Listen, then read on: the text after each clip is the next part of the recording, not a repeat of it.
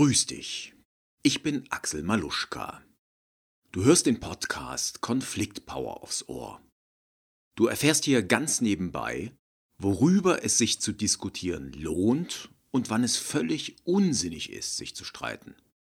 So lernst du Wichtiges von Unwichtigem zu unterscheiden und mit deinen Kräften zu haushalten. Außerdem vermeidest du es im Endeffekt, deine Beziehungen zu vergiften. Damit stärkst du deine Liebesbeziehungen und deine Freundschaften automatisch. In den folgenden drei Episoden schauen wir uns an, worüber die meisten Menschen in Streit geraten. Ich habe dabei drei Kategorien erkannt und stelle sie dir vor. Das habe ich auch schon einmal in der allerersten Episode getan, also in der nach der Pilotfolge. Heute und in den nächsten zwei Folgen gehen wir dabei in die Tiefe. Und du erfährst, wie du reagieren kannst, wenn jemand sich über ein Thema streiten will, über das sich kein Streit lohnt. Doch zunächst einmal etwas Musik.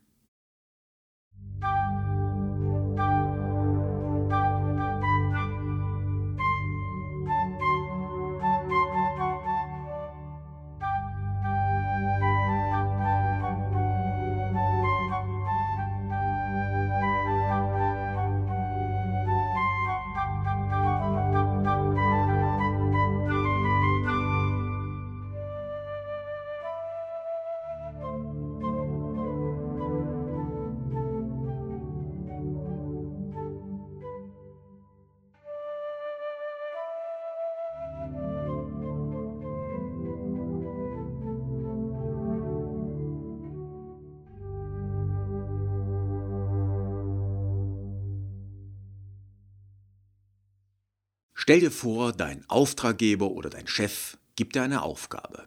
Das ist zunächst erst einmal schön. Doch er belässt es nicht bei der Beschreibung des Ziels, das du erreichen sollst. Er sagt dir auch noch ganz genau, wie du hinkommst. Er schreibt dir den exakten Weg vor. Ich gebe dir ein konkretes Beispiel. Du bist Teil eines Projektteams. Dabei ist egal, ob du selbstständig oder angestellt bist. Um am Projekt teilzunehmen, musst du selbstverständlich planen. Dein Chef erklärt dir, wie die Planung in seiner Abteilung funktioniert.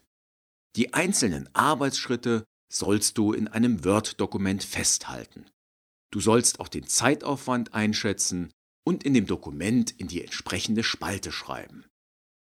Außerdem muss jeder Arbeitsschritt einem Unterpunkt der Projektplanung zugewiesen werden. Dazu musst du in einer zentralen Tabelle nachschauen, welche Nummerierung deinem Projektschritt zugewiesen ist. Du kennst dich nicht nur mit Word gut aus, sondern auch mit der Tabellenkalkulation Excel. Deshalb erkennst du sehr schnell, dass die Projektplanung sehr viel besser mit Excel funktionieren würde. Eine Tabelle könnte beispielsweise automatisch die geplanten Zeiten addieren oder Verknüpfungen zu anderen Tabellen herstellen. So müssten sich die Mitarbeiter nicht mehr um Kleinkram kümmern, wie zum Beispiel um das Recherchieren der Nummerierungen. Das könnte eine Tabelle automatisch erledigen. Nachdem der Chef mit der Einweisung fertig ist, fragst du ihn vorsichtig, ob er schon mal daran gedacht hat, die Projektplanung mit Excel oder sogar mit einem Planungstool durchzuführen. Ja, antwortet er mürrisch, aber wir haben uns entschieden, weiter mit Word zu arbeiten. Und warum? fragst du. Weil einige in der Abteilung nicht so gut mit Excel umgehen können und die Planung mit dem Word-Dokument gewohnt sind. Das funktioniert bei uns einfach so. Missmutig beginnst du nun auf die funktionierende Art zu planen. Du recherchierst die Nummern in verschiedenen Dokumenten und Tabellen. Du musst herausfinden, wer in den einzelnen Schritten beteiligt ist und wen du jeweils per Mail informieren musst. In dir keimt der Verdacht, dass auf diese Art die Planung zum Teil mehr Zeit in Anspruch nimmt als die Durchführung der Aufgaben. Tja, bleibst du gelassen und nimmst alles so hin? Oder brodelt der Unmut in dir und will gegenüber den behäbigen Mitarbeitern ausbrechen? Also ich bin so gestrickt, dass ich vorsichtig versuchen werde, Verbesserungsvorschläge anzubringen. Dazu schaue ich, wen in der Abteilung ich überzeugen muss. Ich habe alle möglichen Varianten der geistigen und operativen Beweglichkeit erlebt. Bei manchen Firmen gewinnt man Mitarbeiter und Chefs schnell für Optimierungen, manche jedoch sind der sprichwörtliche Fels, der eines Tages jedoch in der Flut der Veränderung untergehen wird. Im Übrigen spreche ich aus Erfahrung. Manche unflexiblen Firmen, mit denen ich zusammengearbeitet habe, gibt es heute nicht mehr. Und andere Firmen, die immer offen für Veränderungen waren, sind gut gewachsen. Doch ich will jetzt gar nicht so sehr die unternehmerische Sichtweise beleuchten, denn letztlich geht es um dich, wie du dich fühlst, wenn dich jemand belehrt und dir Vorschriften macht. Wenn du aufgegeben hast und unsinnige Regelungen und Vorschriften ohne äußerlich zu murren hinnimmst, dann tust du mir leid. Ich gehe sogar noch weiter. Ich verstehe Menschen nicht, die das Wertvollste verkaufen, was sie haben ihre Zeit. Du verkaufst deine Zeit dann, wenn du sie mit Aufgaben füllst, in denen du keinen Sinn siehst. Und wenn du nur eines für deine vergiftete Zeit erhältst. Schmerzensgeld. Viele nennen es auch Gehalt. Ja, dazu passt gerade eine kleine Geschichte, die ich letztens auf Facebook gelesen habe. Ein Junge geht zu seinem Vater und fragt ihn, Du Papa, wie viel verdienst du auf deiner Arbeit? Der Vater ist überrascht ob der Frage und sieht seinen kleinen Sohn etwas irritiert an. Warum genau willst du das wissen, mein Junge? Ich will gern wissen, wie viel du in einer Stunde bekommst, antwortet der Sohn. Der Vater lächelt und sagt, ich bekomme etwa 50 Euro pro Stunde. Aha, macht der Junge und denkt kurz nach. Du Papa, könntest du mir dann 25 Euro geben?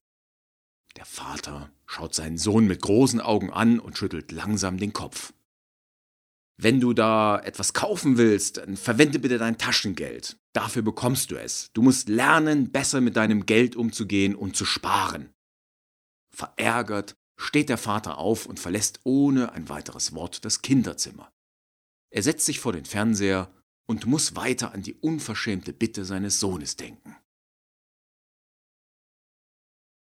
Was fällt ihm ein? geht es ihm durch den Kopf. So eine perfide Taktik. Und das in diesem Alter.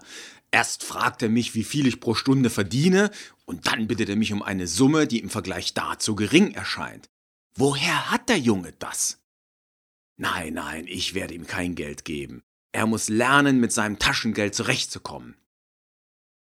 Bestimmt will er sich wieder irgendeinen Mist kaufen. Tja, andererseits habe ich ihn gar nicht gefragt, wofür er das Geld braucht. Vielleicht hat er ja doch gute Gründe. So sitzt der Vater und grübelt und beginnt sich gedanklich im Kreis zu drehen. Plötzlich gibt er sich einen Ruck, steht auf und geht ins Zimmer seines Sohns. Hm, ich habe noch einmal nachgedacht, mein Junge. Wofür möchtest du denn das Geld haben? Darf ich dir das sagen, nachdem du es mir gegeben hast, Papa? Etwas missmutig lässt sich der Vater darauf ein, holt sein Portemonnaie aus der Tasche, zählt 25 Euro ab und übergibt sie seinem Sohn. Der Sohn nimmt sie stolz entgegen, greift unter sein Bett und holt eine Schachtel hervor. Diese öffnet er. Sie ist voller Münzen. Während der Junge sein Geld zählt, wird der Vater wieder sauer. Er hat schon so viel Geld und will noch mehr? Was wird er mir gleich erzählen? Sieh mal, Papa, strahlt der Junge, jetzt habe ich 50 Euro zusammen.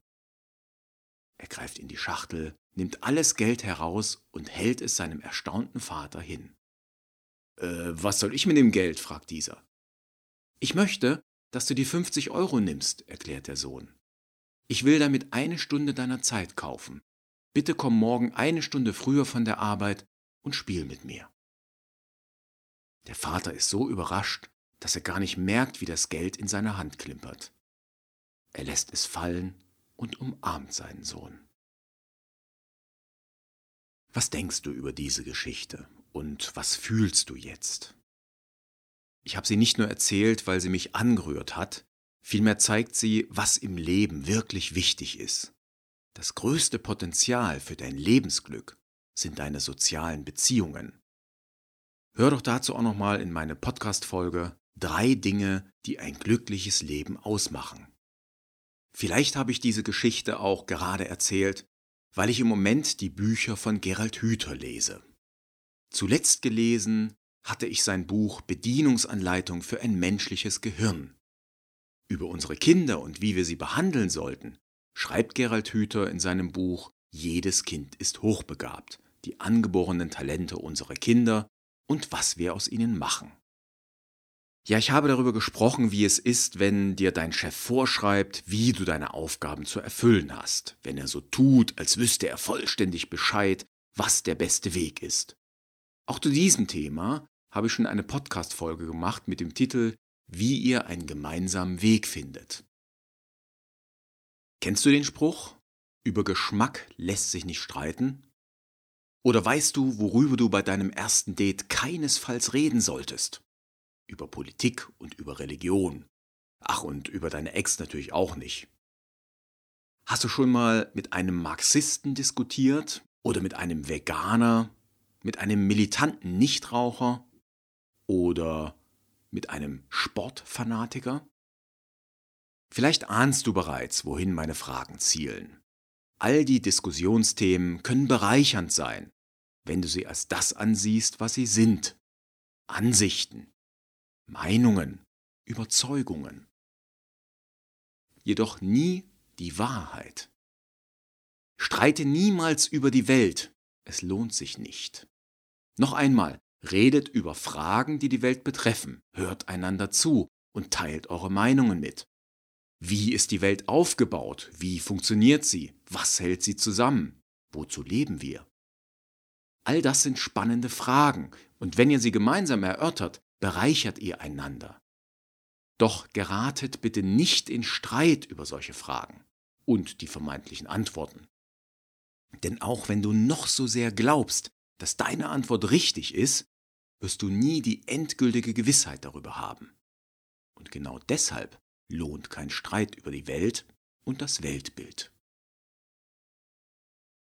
Ich gebe dir noch ein paar konkrete Beispiele mit an die Hand, Gibt es einen Gott? Und welcher ist der richtige? Haben wir eine Seele und was passiert mit ihr nach dem Tod? Sind Südeuropäer fauler als wir Deutschen? Hm, ja, zu der Frage muss ich doch noch was anmerken, denn eventuell könnte ein Streit in diesem Fall doch lohnen.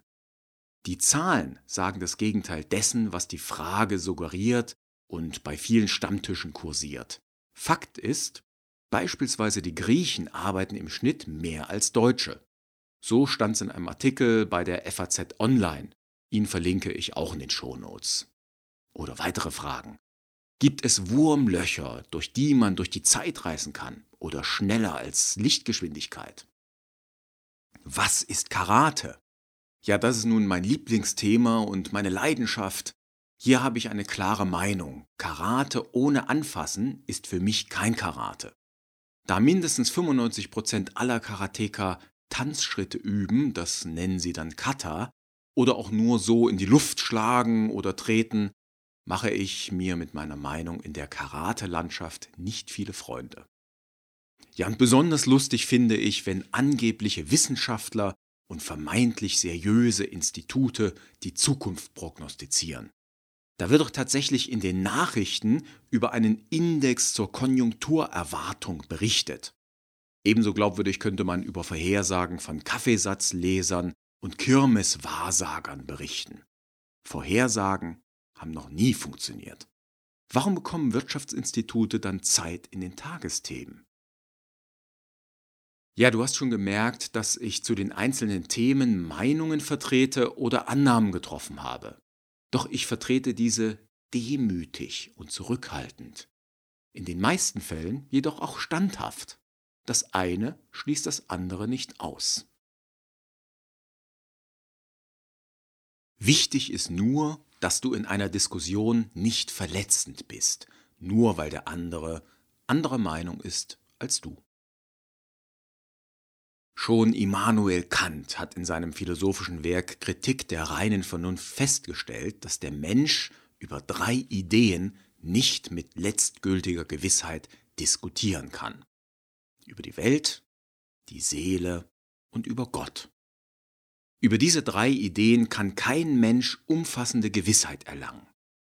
Natürlich hat Kant das in seiner eigenen schwer verständlichen Sprache ausgedrückt. Wenn du eine Zusammenfassung lesen willst, findest du einen Link in den Show Notes. Geh in dem Artikel auf den Abschnitt C Vernunft. Letztendlich kann kein Mensch die Welt vollständig erklären. Keiner weiß, ob es eine Seele gibt und wie diese beschaffen ist. Und über Gottesbeweise möchte ich hier gar nicht reden. Jeder Mensch hat lediglich ein Bild der Welt im Kopf. Das ist dann das Weltbild. Und jedes Weltbild ist absolut einzigartig. Dabei ist es Unsinn zu sagen, mein Weltbild sei besser als deins. Oder meins ist richtig und deins falsch. Das weiß einfach niemand.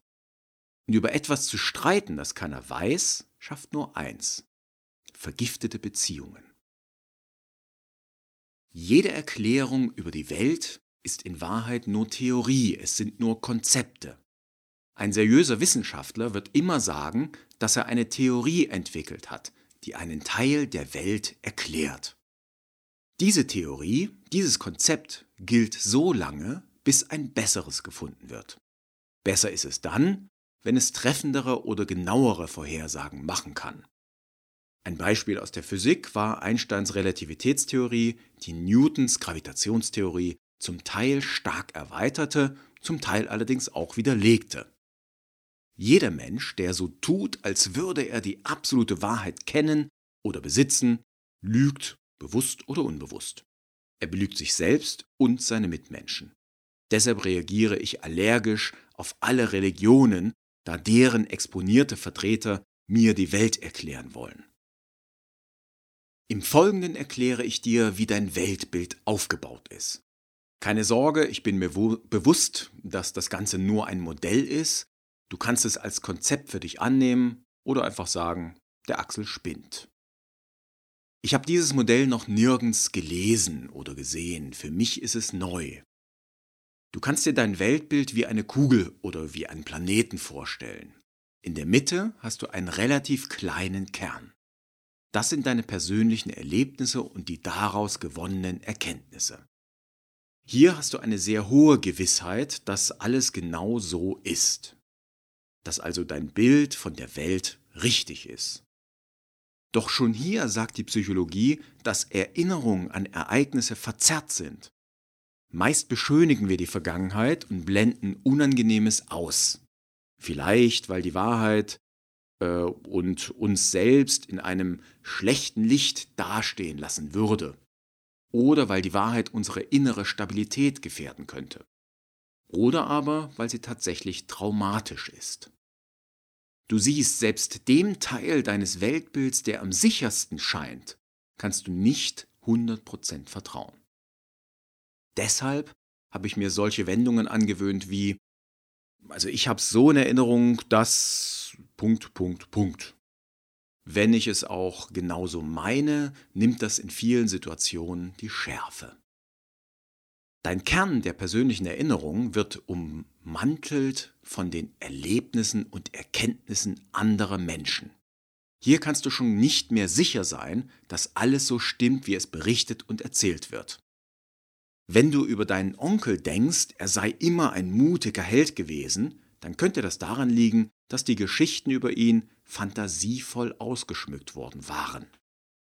Wenn in deiner Welt Napoleon gut und Genghis Khan böse war, dann könnte es daran liegen, dass du über diese Menschen nur gelesen oder Dokumentationen gesehen hast. Der Grad der Gewissheit ist hier schon sehr niedrig. Noch niedriger ist er bei der dritten Schicht deines Weltbildplaneten. Es ist der äußere Mantel. Und das sind die Annahmen. All das, was kein Mensch wissen kann, sind Annahmen. Du kannst es auch Glauben nennen, wobei es nicht zwangsläufig etwas Religiöses sein muss. Hierzu zählen auch die sogenannten Glaubenssätze. Die können andere Menschen, alle Menschen oder auch nur dich betreffen. Glaubenssätze sind zum Beispiel ich bin hässlich. Dicke Menschen sind unsportlich. Alle Models leiden an Bulimie. Männer wollen nur das eine. Gott sieht alles. Der frühe Vogel fängt den Wurm.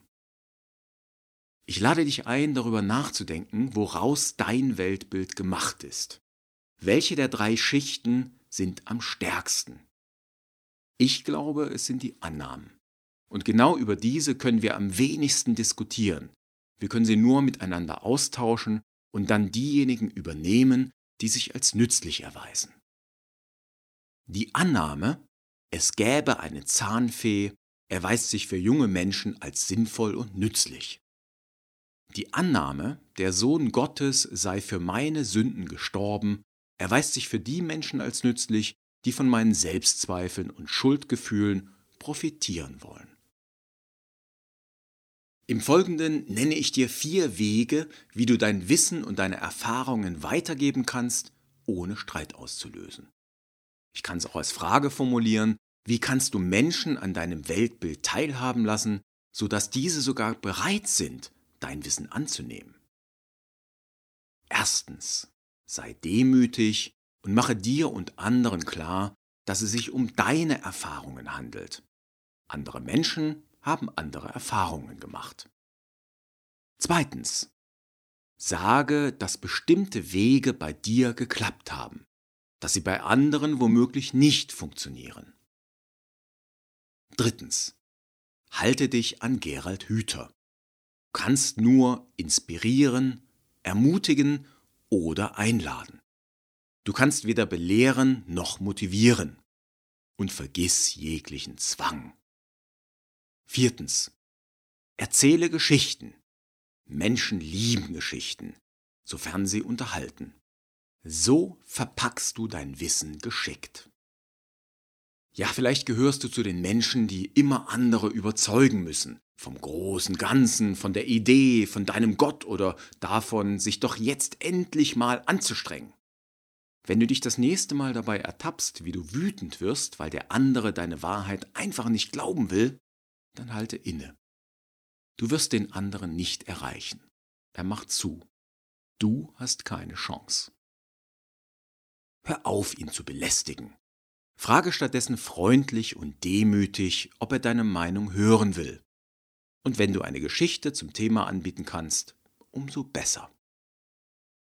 Tja, und was kannst du gegen die Missionare tun? Stoppe den anderen. Sage ihm klar, ob du momentan an seiner Sicht der Dinge interessiert bist. Mache ihm klar, dass dies nicht automatisch bedeutet, dass du sein Weltbild übernimmst. Zeige notfalls, dass dein Weltbild dem des anderen ebenbürtig ist. Und verbitte dir in jedem Fall persönliche Angriffe. Ich wünsche dir, dass du die Geduld und die Demut bekommst, andere Weltbilder zu respektieren. Besten Fall wächst du durch den Austausch. Das Transkript und die Shownotes zu dieser Folge findest du unter konflikt-power.de-018 für die 18. Episode. Ja, bald ist es schon wieder ein kleines Jubiläum. Ja, auf zwei schöne Ereignisse möchte ich zum Schluss noch hinweisen. Zum einen bin ich diese Woche von Kevin Fiedler interviewt worden. Du kannst uns hören in Kevins Podcast Buchmarketing. Wir haben über meine Bücher und über meine Art zu schreiben geplaudert. Das Interview hat richtig Spaß gemacht. Die Links zur Folge auf seiner Homepage und bei iTunes findest du in den Show Notes.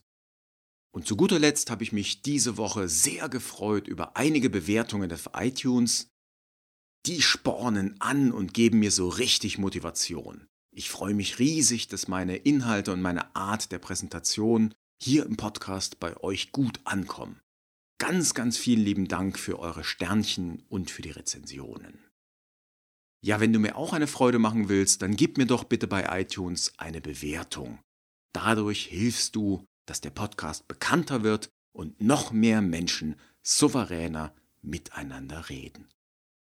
Ich wünsche noch einen richtig schönen Tag. Bis zur nächsten Folge. Mach's gut. Ciao.